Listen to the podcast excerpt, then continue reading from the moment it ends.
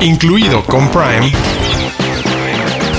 es un podcast de Prime Video para descubrir todo lo que no sabes que tienes en tu pantalla y que debes ver. Bienvenidas y bienvenidos a un nuevo episodio de Incluido con Prime. Queremos aprovechar que se está acabando octubre y la verdad es que no se pueden quejar, los hemos tenido muy bien atendidos respecto al género de terror, pero queremos cerrar con broche de oro y darles otra vez tres opciones distintas de películas de terror. Obviamente pueden ver en Prime Video y de otros estrenos. Como siempre, como cada semana, muy bien acompañado, querida Diana Sud, ¿de qué les vamos a estar platicando? Hola, hola. Que se note mi compromiso con estas fechas. Vengo con un suéter naranja que trae un gatito.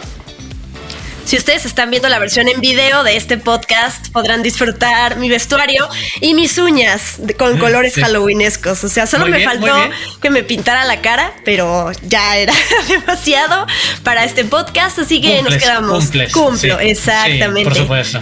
En esta ocasión les vamos a hablar de cuatro películas para distintos gustos, pero que todas tienen que ver con terror y con estas fechas. La primera es Los Otros, protagonizada por Nicole Kidman. La segunda es So, el juego del miedo, la primera película de esta saga que ya se ha extendido hasta 10 películas, eh, dirigida y escrita por, bueno, dirigida por James Wan, escrita y dirigida por James Wan y por Lee Wanell. Y una película que se llama X con Mia Goth, eh, dirigida por Ty West. Excelente. Y vamos a cerrar con. ¿Se acuerdan de que les hablamos en este podcast de hasta el día, hasta la madre del Día de las Madres? Pues ahora les vamos a hablar, adivinen, de hasta la madre del Día de Muertos. Esos son nuestros temas para este episodio em, y para que tengan que, que, ver en este maratón de Halloween que todo mundo hace en estas fechas y hay tanto que ver y uno luego no sabe qué elegir. Y además una nueva lista de películas de terror y comedia que también pueden ver en Prime Video. Y por supuesto a los que todavía no se animan, hacerles la invitación de que en este momento podrían estar, en quizás en lugar de solo escucharnos, podrían estarnos viendo si fueran a YouTube, al canal de Prime Video MX, buscan la playlist incluido con Prime y listo, ahí nos pueden ver. Y habrían visto el outfit de Diana Sud esta semana muy halloweenesco. Ustedes se lo están perdiendo si no van para YouTube. Yo solo diré eso. Los de casa. Los de casa. Títulos originales y exclusivos de Amazon Prime Video. Los de casa. Y ya lo adelantaba Diana Su, tenemos una secuela de una comedia de la cual platicamos en mayo que, tenía una relación muy particular desde su título y su frase de hasta la madre y que se iba a convertir en esto una como pequeña saga este hasta la madre de diferentes fechas particulares y esta semana precisamente el 27 de octubre llega hasta la madre del Día de los Muertos la secuela de hasta la madre del Día de las Madres protagonizada por Annette Michel, Leticia Guijara, Alejandro Camacho, Gala Montes, Michelle Duval, Ignacio Guadalupe, y que un poco, pues, ayúdame Diana Su, ¿qué deberíamos de saber de esa primera entrega? Oye, te quería decir antes que me estaba riendo porque cuando mencionaste el mes exacto de cuando hablamos de Hasta la Madre Día de las Madres, mi cabeza fue como, wow, qué gran memoria tiene Arturo. Y luego dije, pues no, porque el Día de las Madres es un solo día. exacto, es el de, no fue por ahí el cálculo, no fue tan, exacto, fue muy fácil. Y yo, por wow, qué buena memoria, pero no. ok, aquí les va em, lo que tienen que saber para poder ver esta película. Esta nueva entrega sigue teniendo a Duval y a Gala Montes como la pareja joven que conocimos en Hasta la Madre del Día de las Madres. Sus familias no necesariamente hacen clic en sus costumbres. Leticia Huijara, que interpreta a la suegra, a una de las suegras, eh, mamá de los personajes, también hará un viaje por el pasado en esta película. Después de casi perderlo todo, la familia San Román está experimentando una nueva vida. Manuel sigue con su negocio de cerveza artesanal, mientras Francisco está deprimido por la muerte de su hermano Jorge y las malas noticias que llegan tras su fallecimiento. Sin embargo, los García están ahí para apoyarlos. Esa es básicamente la sinopsis de esta nueva película, que lo que va a traer es nuevas peleas, nuevas discusiones, nuevas jaladas de greñas entre estas dos familias alrededor de otra celebración. Exacto, y enfrentamiento alrededor del pretexto en este caso de cómo las malas noticias y los problemas que enfrentarán de un lado los San Román, los García tendrán alguna intención de ayudar para apoyarlos, pero como sabemos no hay química entre las dos familias, lo cual nos lleva a una natural fricción en esos tonos de comedia que descubrimos, un poco lo, platicamos ahorita, en esas escenas de discusiones incómodas alrededor de una mesa familiar que es una buena parte de, de, la primera película de Hasta la Madre del Día de las Madres. Entonces ya lo saben, Hasta la Madre del Día de los Muertos llega este 27 de octubre, lo cual les da tiempo, en una de esas se quieren echar el maratón doble de Hasta las dos Madres y prepararse para la que sigue. Desde las profundidades. Joyas de Prime Video. Y ahora sí, hemos llegado al plato fuerte de este episodio, nuestra última entrega en el mes del eh, horror, del terror, eh, aunque ponga hasta cara triste, lo siento. O sea, Pero luego en algún momento tenía, Sí, pero en algún momento teníamos que detenernos con el horror, o sea, ya estuvo bueno, o sea, lo disfrutamos, pero también ya basta, necesito un descanso de todos estos sustos de diferentes calibres y tipos e intenciones. No los hagamos esperar más, una de las películas que adelantamos que, que, íbamos a mencionar es Los Otros de 2001, esta película de Alejandro Amenábar, como decías, protagonizada por Nicole Kidman, hablada en inglés, aunque se trata de una producción española, y en su momento un fenómeno por muchísimos lados, desde su presentación como una película independiente, europea hasta el fenómeno de taquilla en el que se convirtió y un referente alrededor de esta historia muy particular y el giro que le da a esta historia de fantasmas, que es lo que podríamos decir si acaso alguien no la ha visto y para no echarle a perder demasiado, pues sí, es una historia de fantasmas, un poco es lo creativo y refrescante que es cómo nos presentan a los fantasmas que habitan y conviven en esta casa. Ok, la película está ambientada en 1945, o sea, acaba de pasar la Segunda Guerra Mundial. Y tenemos a una mamá y a sus dos hijos que viven en una mansión eh, gigante.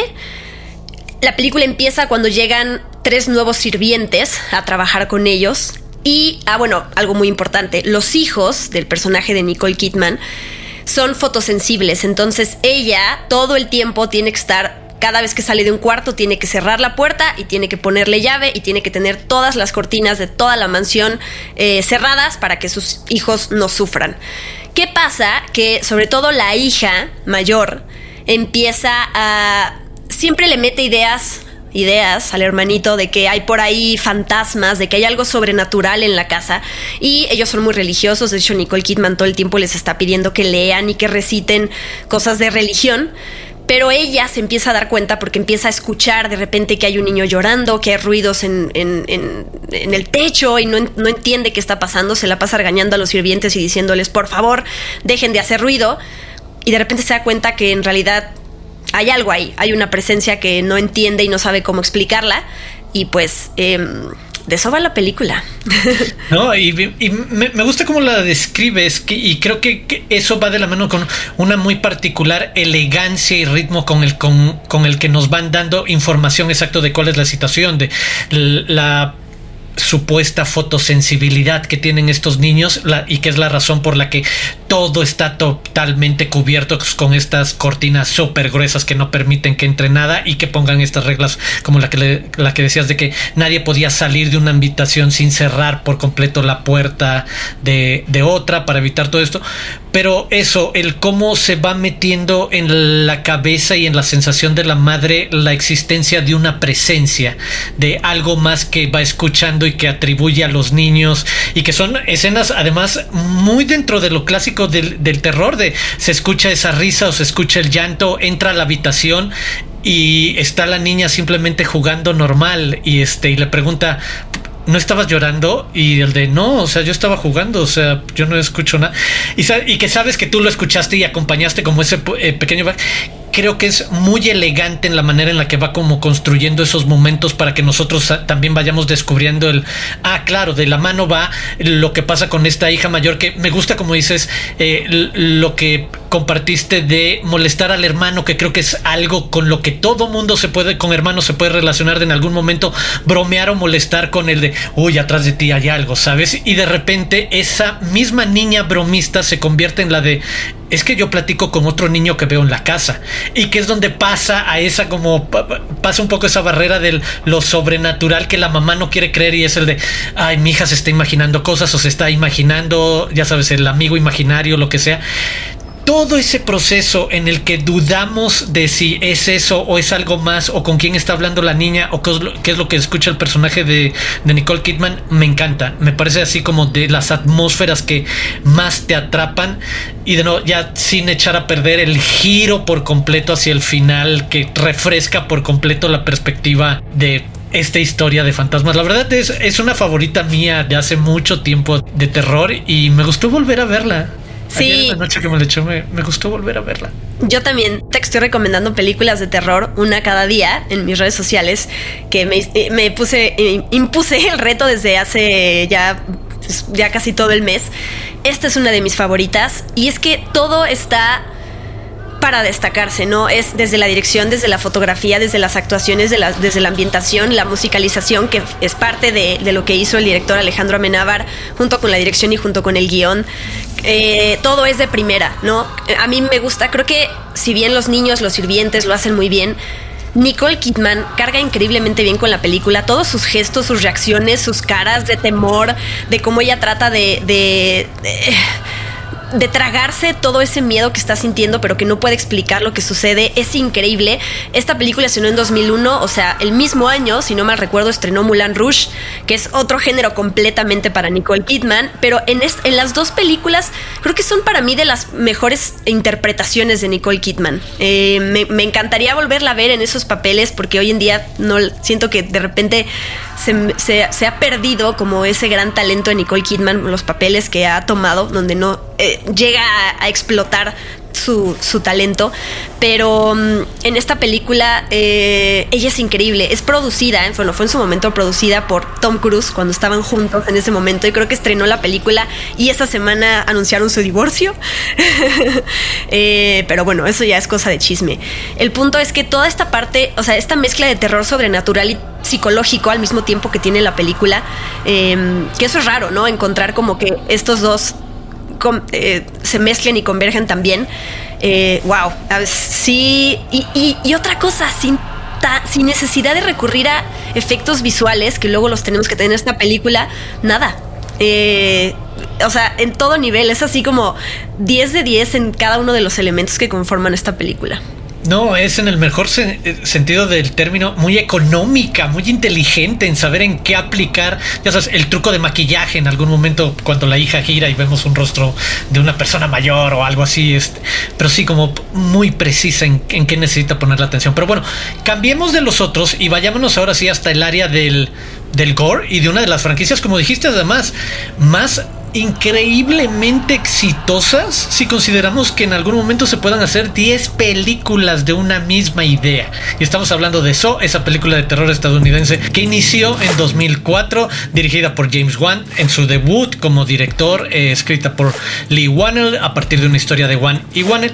Y es la primera de, como decíamos, de esta serie de películas en la que conocemos, además, más en esa primera película, pues un poco sobre este misterioso personaje que va evolucionando y que va teniendo como diferentes situaciones, que es el eh, Jigsaw Killer, y que es este ser capaz de poner a personas en situaciones extremas en las que sí tienen que tomar una decisión que raya, por supuesto, en el terror, en el horror, y que va a moverse hacia un terror físico corporal gore, y que obviamente tiene carretadas de fans. Y que por eso también queremos poner aquí en la mesa. Yo no soy tan fan de Sori. Ahorita, ahorita diré un poco por qué, pero Diana Su, ¿a ti te gusta So? Sí, súper sí. Yo, he visto las 10 películas de la franquicia pero ahorita que hace poquito que fui al cine y que vi So 10, pues volví a ver esta de 2004. Me parece una joya. Me parece una joya lo que lograron hacer con un presupuesto de, no sé, un millón de dólares y recaudó más de 103 millones de dólares. Esta película que em, James Wan ha sabido cómo em, crear sagas de terror que a la fecha siguen sacando películas como El Conjuro, como esta, como Insidious, La Noche del Demonio, todas son de su autoría y es increíble, o sea, y todas son diferentes entre sí. Eh, a veces me gustaría que James Wan sigue produciendo todas estas películas, pero que regresara la dirección de ellas, porque luego justo se pierde su estilo y su sello y eso que le da el toque de, que sea única, eh, a diferencia de otras, otras películas de terror que nos llegan cada fin de semana, que todas son a veces son tan genéricas y tan, tan iguales. Pero bueno, esta película em, creo que empieza y termina, porque también es famosa por, en estas listas de películas con los mejores giros de tuerca. Em, empieza con dos hombres en un cuarto, encadenados, con la luz apagada, que no saben cómo llegaron ahí, que parece que no se conocen. Ah, después, vamos, van eh, compartiendo sus experiencias y entonces encontramos ahí conexiones. Pero ya desde, desde, esa entrada es como, como espectadores, ¿qué está pasando? que no, entiendo nada. Por favor, denme contexto. Y la película, que justo no es lineal y que te va como quedando piezas del rompecabezas, jugando con este, este nombre del Jigsaw Killer, que a mí me parece importante que la, la, gente que empiece a ver películas, digamos, más nuevas, revisite esta para entender sobre todo como que esta disyuntiva eh, de que al final pues John Kramer, que es este asesino detrás del personaje de Jigsaw, pues no es un asesino como tal, porque él no ha matado a nadie, él solamente hace, pone retos para que las víctimas se maten a sí mismas eh, y él lo hace de una forma como de justiciero, ¿no? Como de son personas a las que castiga porque se burlan del sufrimiento de los demás, porque están, está harto de las personas que no aprecian lo que tienen, porque él está a punto de morir, él tiene cáncer inoperable y entonces como que todas estas cuestiones morales y éticas. A mí se me hacen interesantísimas. Si hay otras películas de Saw que son un poco más gráficas que otras, ¿no? Y que hasta caen en el, no sé si en el torture porn, ¿no? Como en este subgénero.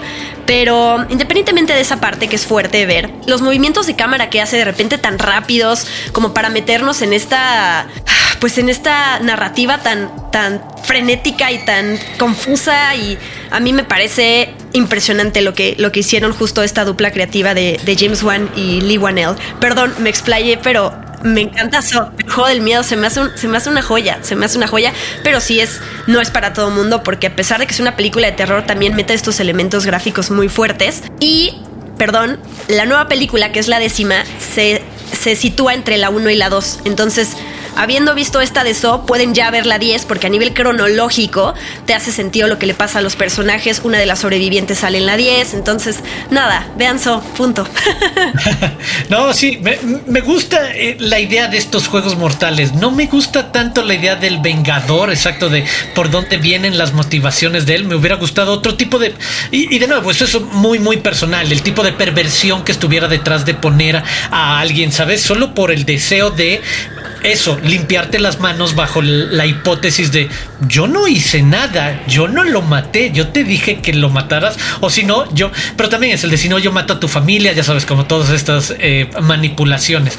Pero fuera de eso, eh, solo rescato, digo, para coincidir también contigo en la parte visual, creo que So tiene también una aportación en la estética particular de alguien como James Wan, en el ritmo que le impone a varias de esas escenas en una forma podríamos hasta entender moderna de tratar de compartir esa ansiedad extrema de verte en una situación tan loca como el de si no matas al tipo de enfrente con quien inicialmente asumes no conoces de nada ni, su, ni tu vida y la suya se han cruzado o alguien le hace daño a tu familia, si es como un escenario radical mega extremo en el que si te pones por cinco minutos y te dejas llevar con la película, si lo que pasa con la cámara ayuda a meterte en ese como frenesí total locura que debe de ser. Y entonces creo que hace un muy buen trabajo y se convierte en un vehículo eficiente para escalar, que se trate sobre todo de eso, de poner a gente en juegos mortales una y otra y otra y otra y otra vez. Pero bueno, ya después de todas estas porras para So, después de los 30 minutos de Diana Su y, so, y, su, amor, eh, nada, no es cierto. Este, pasemos con algo refrescante y atrevido y además algo que abraza por completo una cara clásica del cine de terror y hablemos de X, esta película slasher estadounidense de 2022, escrita, dirigida, producida, editada por T. West, eh, The Pearl, que el, de, eh, disponible en compra y, venta. Ayúdame a platicar un poco de, de, X, porque además a mí me gustó muchísimo, este, y me gustó que se apropió de, además de esas identidades clásicas del cine de terror y el cine independiente y el making of para, como vehículo para una película de terror de mientras algunos chavitos hacían una película en algún lugar y que se atreva además a ponerse los chavitos que están haciendo la película en algún lugar para conseguir dinero, están haciendo una película pornográfica, ¿sabes? Que es un lugar natural de la historia de además esa parte del cine de los 60 y 70. Me gustó mucho que jugara como todos esos lugares y supiera hacer una transición hacia un slasher movie en toda forma en, en algún momento, pero creo que ya me extendí ahora yo. Diana Su, ayúdame con X. Está perfecto. Esta película se desarrolla en 1979 y seguimos a un grupo de, cineastas jóvenes que, como tú ya bien dijiste, buscan un cineastas. lugar. Pues, ay, bueno, cineastas en, en proceso. In the making, digamos. que están buscando un lugar para rodar su película porno. Y entonces eh, encuentran una, en una granja en una zona rural. Los dueños del lugar, pues son unos, es, una pareja de viejitos, unos ancianos, que son súper creepies, pero que bueno, que parece que al final pues les están otorgando un espacio para que ellas, ellos hagan su película. ¿Qué pasa? Que eh, conforme va avanzando la película, eh, vemos como estos ancianos pues como que los espían, como que están ahí al pendiente de lo que hacen. Y todas esas, esas acciones empiezan a escalar, terminan de una forma súper violenta y sangrienta y básicamente pues este rodaje para ellos se convierte en una pesadilla y pues luchan por salvar sus vidas. Para no, para no, decir más de ella. Me, encantó, se me hace una película súper refrescante de slasher, este, y me gusta toda esta representación que tiene que ver con el deseo de, por, la, por ser joven, ¿no? Por mantenerse joven toda la vida y cómo afecta la vejez a estos personajes. Y un año después, o sea, este año, estrenó la, una segunda entrega de esta saga que en realidad es precuela y donde vamos a conocer el origen de la viejita de esta película, que la precuela se llama Pearl. Va a salir una tercera película todavía que sí se llama Maxine, en donde vamos a seguir a uno de los personajes, para no decir spoilers, que aparece en esta película Dex. Entonces, creo que es un buen momento para que vean esta, para que busquen Pearl y para que se preparen entonces para esta tercera entrega, porque eh, además de que es increíble, lo que hace Mia Goth, que es la protagonista de la película, en ambas. Es por lo cual uno luego dice, ¿por qué no eh, nominan a actrices y actores de películas de terror en el Oscar, que lo hacen increíble y que siempre quedan de lado y nadie los pela? Mia Goth es súper perturbadora, pero así gran, gran, gran actriz.